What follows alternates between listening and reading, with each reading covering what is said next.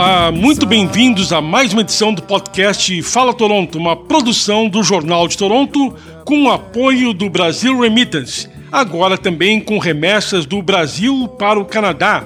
Vá lá em brasilremittance.com para detalhes. E dúvidas sobre imigração, a Viana Immigration pode lhe ajudar. Marque já sua consulta pelo WhatsApp 647 656 8100. E o nosso convidado de hoje é Matthew Correia, ele que é conselheiro da diáspora açoriana pelo Ontário, o primeiro conselheiro da história. Então, Matthew, muito bem-vindo ao programa Fala Toronto. Olá, Schuster, muito obrigado por me teres aqui e obrigado a todos os ouvintes que estão a acompanhar.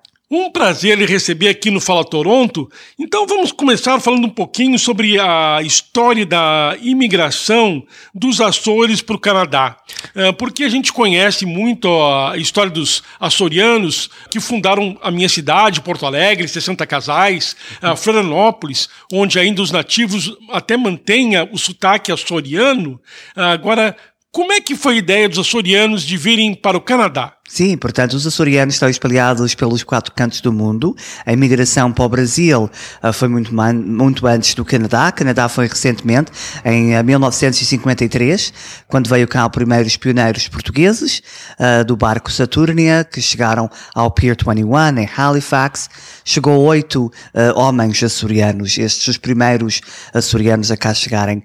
depois, que fizeram carta de chamada para as suas esposas, vieram cá trabalhar mais para área da agricultura uh, em Montreal, uh, depois em Toronto e assim. Portanto, a imigração, nós temos até uh, os últimos censos, acho que foi em 2003, que mencionam que temos à volta de 500 mil portuguesas aqui na província do Ontário, ou seja, 300 mil destes portugueses supõe-se que são de origem açoriana.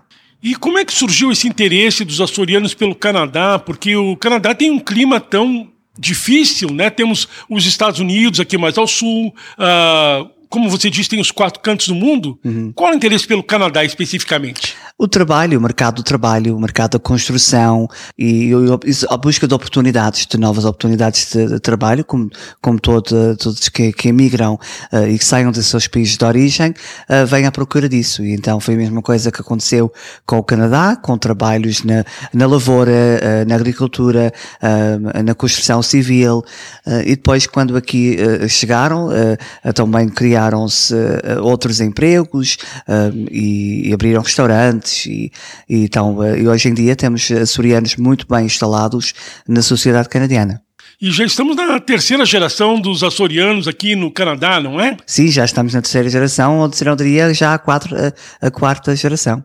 Imagina, é um crescimento muito grande, estão uh, em todas as áreas da economia e organizados. Temos aqui a Casa dos Açores e várias outras organizações açorianas. Sim, sim, temos muitas organizações. Uh, portanto, os, os, açorianos, quando cá chegaram, começaram foi através das igrejas, uh, com as festas do Espírito Santo, porque o Espírito Santo e o culto ao divino é o que une os açorianos em qualquer parte do mundo.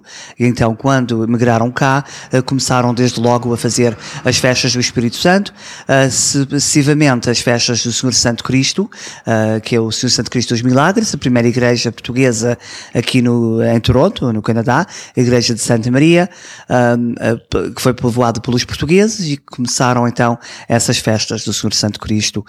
e depois começaram-se a infiltrar-se nas associações, abriu-se a Casa dos Açores, já vou dizer perto de 40 anos atrás, e, e também temos outras associações um, uh, dos Açores, uh, tanto o, Graciosa Community Center, já tivemos quatro organizações da Ilha Terceira, uh, com o Lusitânio, Vasta Gama, grandes associações e entre outros. Também temos associações mais pequenas, o Amor da Pátria, um, o Asas do Atlântico, são, são associações que já tiveram sede e que agora são organizações juntos com, portanto, e, e muito fortes. Portanto, a população açoriana cá está muito bem instalada e está muito bem representada e continuem a divulgar bem alto e erguer bem alto a bandeira da, da região autónoma dos Açores. Com certeza. E como surgiu a ideia de se formar o Conselho da Diáspora Açoriana? Isso aconteceu em 2019. O Governo Regional dos Açores, uh, uh, uh, portanto, passou uma lei pelo Parlamento dos Açores para abrir, então, este Conselho Consultivo, simultaneamente como é feito na Ilha da Madeira, no arquipélago da Madeira, tem um, um Conselho também da diáspora madeirense e, e, o Conselho das Comunidades a nível do Governo Federal, Governo de, de Portugal. Então, este Conselho, portanto, é novo, é a primeira vez na história que cria-se este Conselho. Uh, vieram cá promover, uh, aqui ao Canadá e a restantes uh, países da diáspora açoriana, vieram cá representantes do governo promover a inscrição dos açorianos num portal que é açorianosnomundo.azores.gov.pt Uh, é o site onde querem que seja um ponto de encontro dos açorianos em toda a parte do mundo para inscreverem-se.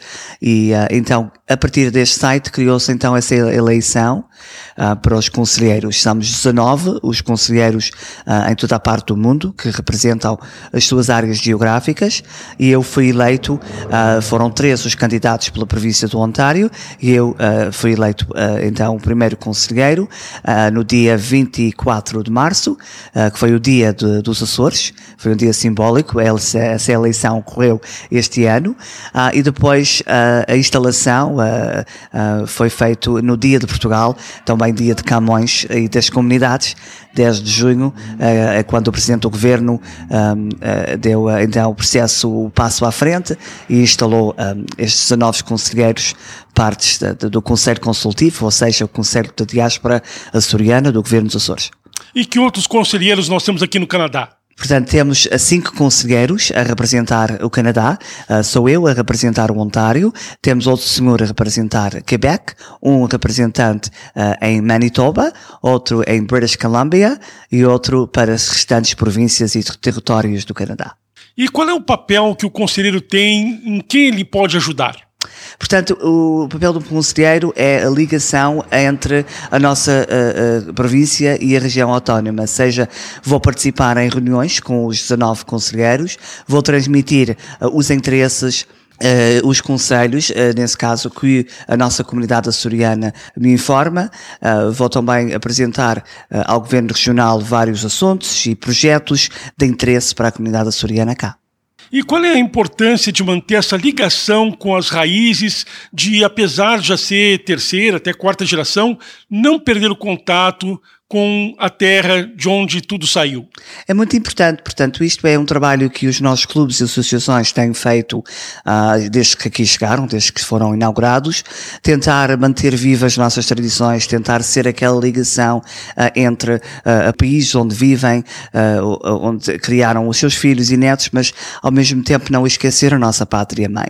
E, e, nesse caso, as Ilhas dos Açores, porque a imigração açoriana cá, muitos vieram cá para instalarem-se, para criarem uma nova vida, novas oportunidades, mas não necessariamente regressarem, regressem uh, pelas festas do Espírito Santo, do Senhor Santo Cristo, uh, no verão, uh, para visitarem famílias, etc. Mas não há grande número de imigrantes a voltarem para reformarem-se, digamos assim, como vemos no continente. Não há também grandes números de pessoas a comprarem terrenos ou ou, investirem uh, nos próprios, no próprio uh, uh, arquipélago. E, portanto, temos que criar esse, esse, interesse. Também temos que criar um interesse dos jovens e assim venho, sendo o eu o mais jovem, um, conselheiro em todo o mundo, tenho 29 anos e sou o mais novo de todos eles, então eu tenho essa, essa responsabilidade de, de ser a porta-voz para os mais jovens, dizerem a eles que os Açores são fixe, tem que lá ir, tem que passar pelo menos o verão, interessarem-se nos festivais de música de categoria que temos, nas oportunidades académicos de irem estudar nos Açores. Um, tem uh, muitas oportunidades, oportunidades de trabalho, uh, oportunidades de cidadania portuguesa, se são uh, filhos e netos de portuguesas, tenho que se inscreverem através do consulado para fazerem o seu cartão de cidadão, ter essa dupla nacionalidade, que é uma mais-valia, abrem oportunidades de, de vida, de negócio, trabalho, seja assim, profissional, pessoal, na, na União Europeia, não só nos Açores, mas ter essa, essa ligação muito importante. É importante manter a dupla nacionalidade? É muito, é muito importante. Uh, é muito importante a promoção da nossa língua portuguesa, uh, é, é, muito importante ter isto. É uma mais-valia, mais-valia também ter cidadania uh, portuguesa. E como é que foi a escolha dos primeiros conselheiros? Foi feita uma eleição, portanto, os inscritos no site Açorianos no Mundo, desses que estavam inscritos, houve uma candidatura para se apresentarem como candidatos dos que estavam inscritos. E então fomos três três os candidatos uh, que decidiram candidatar-se a essa posição. Parabéns. Muito obrigado. E como é que vão funcionar na prática as reuniões, estando todos no mundo? É um novo sistema da pandemia, tudo pelo vídeo, pela internet? Exatamente, portanto, no mundo em que estamos agora, com esta pandemia, uh, dificulta de certa forma uh, essas reuniões, uh, mas obviamente que vamos poder assistir através do Zoom, a fazer essas reuniões, a mesma instalação que, que tinha mais impacto presencialmente, no meu, no, meu, no, meu, ver, foi feito através de, do, do online, do Zoom, os participantes que não podiam estar, obviamente, para sair de seus países, devido à, à pandemia, uh, ligaram através do Zoom, outros que estavam, uh, que podiam estar um, lá presencialmente, assinaram lá presencialmente, mas acho que as primeiras reuniões vai ser então no Zoom. Agora, acho que vai haver a partir do próximo ano, as coisas já estão a melhorar, com as vacinas e, e, e o mercado a reabrir, acho que já podemos fazer reuniões presencialmente e isto sim tem muito mais impacto. E como os açorianos podem fazer contato com o seu conselheiro aqui no Canadá? Podem me contactar, uh, uh, eu sou muito acessível, uh, muito ativo nas redes sociais, portanto eu sei que hoje em dia vamos todos ao Facebook, ao Instagram ver, então é só procurar pelo Mátio Correia e, e, ou, ou telefonarem através da Casa dos Açores, porque eu também sou presidente do Grupo Folclórico Pérolas do Atlântico, então tenho lá os meus contactos, uh, estão também na televisão, através do programa Gente da Nossa. Portanto, a minha cara, uh, felizmente ou infelizmente, está em toda a parte. Uh, então, Estou, estou cá sempre para atender, para, para dialogar eh, sobre qualquer questão ou assunto que tenho. Também quero apelar às pessoas que estão aqui, uh, açorianos que não estão documentados no Canadá, uh, tenham o meu apoio, 100%, 100% confidencial. Uh, qualquer coisa que necessitar da parte do Governo Regional dos Açores, através da minha pessoa, que posso lhes ajudar, ou através do Governo do Canadá, se querem tornar-se cidadãos ou não, se é a sua opinião, se, mas podem me contactar que estou, estou, estou pronto a ajudar. Pois é, temos um conselheiro tão jovem e tão envolvido na comunidade. Conhecer um pouquinho mais da sua história. Nasceu aonde e como se interessou tanto em participar da comunidade?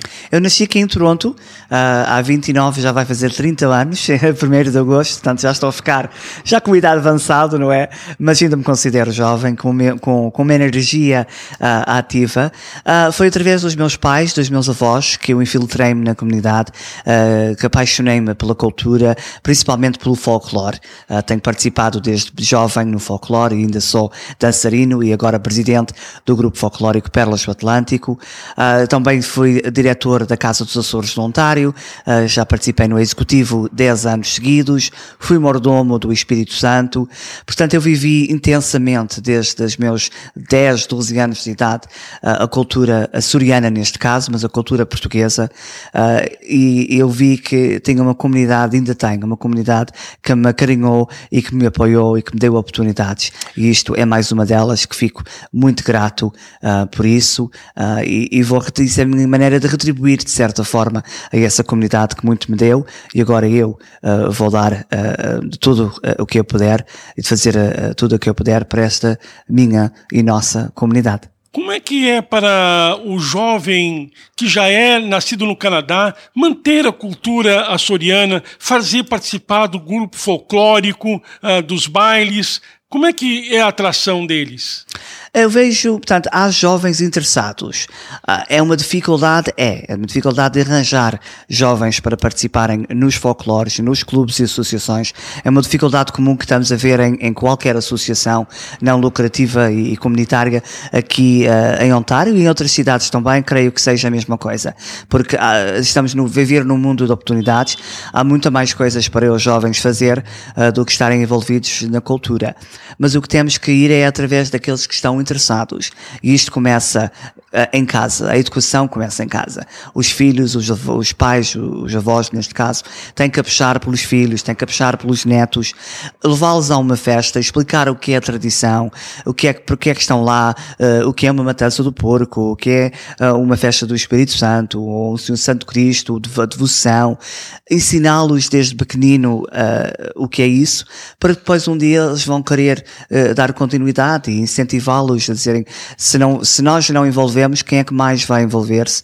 E depois acaba por morrer as nossas tradições. E falar português em casa, né? Exato, e, e muito importante, muito importante falar português em casa. Eu aprendi sozinho a falar português e a escrever, uh, e agora já estou na televisão há mais vai fazer 11 anos em setembro, uh, a dominar uh, a língua portuguesa e, e, ainda faço erros, mas estão aprendendo, e então nunca uh, é tarde para aprendermos esta segunda língua, nunca é tarde para envolvermos ne, e, e dar continuidade àquilo que é nosso. E qual a importância de participar da comunidade? Você é um exemplo, né? Porque participa da Federation of Portuguese Canadian Business and Professionals, é Vice Chair da College eh, West eh, BIA, da Zona de Negócios da College, e também participa como repórter, produtor e apresentador da Gente da Nossa TV, um programa uh, da comunidade portuguesa. É importante se envolver, na? É, é, é, muito, é muito. Eu, portanto, eu me disse antes, eu estou a seguir os passos dos meus pais. Meus pais, desde que aqui chegaram, fundaram o grupo folclórico Bailares e Cantares de São Miguel, em Toronto, que infelizmente já não existe, mas que foi um grupo que por 25 anos divulgou muito bem o folclore aqui, o folclore micalense, o soriano neste caso. Meu pai foi presidente da Casa dos Açores, foi um dos fundadores, uh, sempre manteve-se ativo a ajudar, tem a sua agência de viagem já há 30 anos, a ajudar ajudar a comunidade. E isso passou para mim, uh, ajudar a quem mais precisa envolver-se, porque se não formos nós a envolver, uh, quem é que mais vai fazê-lo? Uh, e ou ser, uh, no, num, num, caso, um role model um, para os mais jovens também quererem fazer a mesma coisa, para eu poder um dia também reformar-me e dizer eu fiz alguma coisa de bem para a minha comunidade, ajudei a quem precisei, fiz do meu melhor. Uh, quem trabalha com coração uh, e com esta paixão que eu tenho, quem corre por gosto não cansa. claro que não durmo, muitas das vezes, com tanto chapéu que uso, mas gosto e, e a Mália dizia, cantarei até que a voz me doa e a Mati Correia trabalharei uh, até que não poder mais fisicamente uh, ou até a comunidade não querer mais ou haver alguém que queira estar nesta posição. E também a importância dos uh, açorianos e portugueses uh, se reunirem em torno das associações de negócios. Mencionamos aqui a Federação dos Portuguese Canadian Business and Professionals e da College West BIA, uh, onde há muitos negócios portugueses. É importante estarem unidos também nesse sentido. Exatamente. Portanto, os portugueses têm um papel muito importante de erguer bem alto a sua bandeira da sua pátria, mas também infiltrarem-se e estarem bem instalados nas suas sociedades através de organizações profissionais, através da política, temos que incentivar mais pessoas a, a fazerem parte da vida ativa, da vida cívica, não necessariamente uh, dos clubes, associações que estão uh, uh, alguns deles bem fortes, instalados e, e com muita boa participação, mas a nível profissional ainda temos muito caminho a andar, ainda uh, na política precisamos uh, de mais pessoas envolverem-se como deputados, como vereadores, como conselheiros uh, e, e, e, serem bem fortes, um, porque depois poderem ajudar as suas próprias comunidades, isso é muito importante. E é o que estou a fazer através uh, deste papel, como conselheiro, mas também através da Federação de Empresários, onde trabalho profissionalmente como Special Projects Manager e como voluntário no College West BIA, uh, que é uma organização uh, dos negócios da área da college entre Lansdowne e a Rush Home. E como é que surgiu o seu interesse pela televisão, de participar do programa Gente da Nossa, que é um dos mais importantes aqui para a comunidade portuguesa? Sim, o programa Gente da Nossa é o mais antigo da comunidade portuguesa, aqui uh, atualmente. Uh, um programa que é mais visto uh, pelos portugueses de costa a costa no Canadá, desde de Vancouver até a Newfoundland. E também na Bermuda também temos uma grande audiência. Portanto, o programa Gente da Nossa é Daniela e César Pedro, produtores do programa, e eu comecei há 11 anos como co-apresentador. Uh, comecei somente a apresentar um espaço comunitário, que era o boletim comunitário, onde eu entrava e dizia uh, aos espectadores o que é os eventos que estão a acontecer na comunidade. Depois gostei de reportagens, gostei de entrevistas, de ir às festas, gosto do povo, sou do povo e, e, e uh, foi feito do povo para o povo, digamos assim. e então eu, eu apaixonei por isso, a fazer entrevistas, sempre gostei deste bichinho de apresentar, de estar na televisão uh, e tem sido uma experiência fantástica nestes últimos, uh, vai agora fazer 11 anos. Que belo exemplo de participação comunitária. É realmente muito importante que nós estejamos assim, sempre fazendo parte do que acontece na nossa comunidade e não esquecendo das nossas raízes. Então, Mércio Correia, um novo conselheiro da diáspora açoriana pelo Ontário, é, muito obrigado pela presença no podcast Fala Toronto. Muito obrigado, Schuster, obrigado a todos os ouvintes uh, e viva Portugal e viva os Açores. Viva Portugal, viva, viva os Açores, com certeza certeza. Nós voltamos na semana que vem num oferecimento de Brasil Remittance e de Viana Immigration. Não Até lá. o meu nome, pois o mundo há de girar. Pois o mundo ainda há de girar, de girar, de girar. Somos Zé Francisco no Canadá.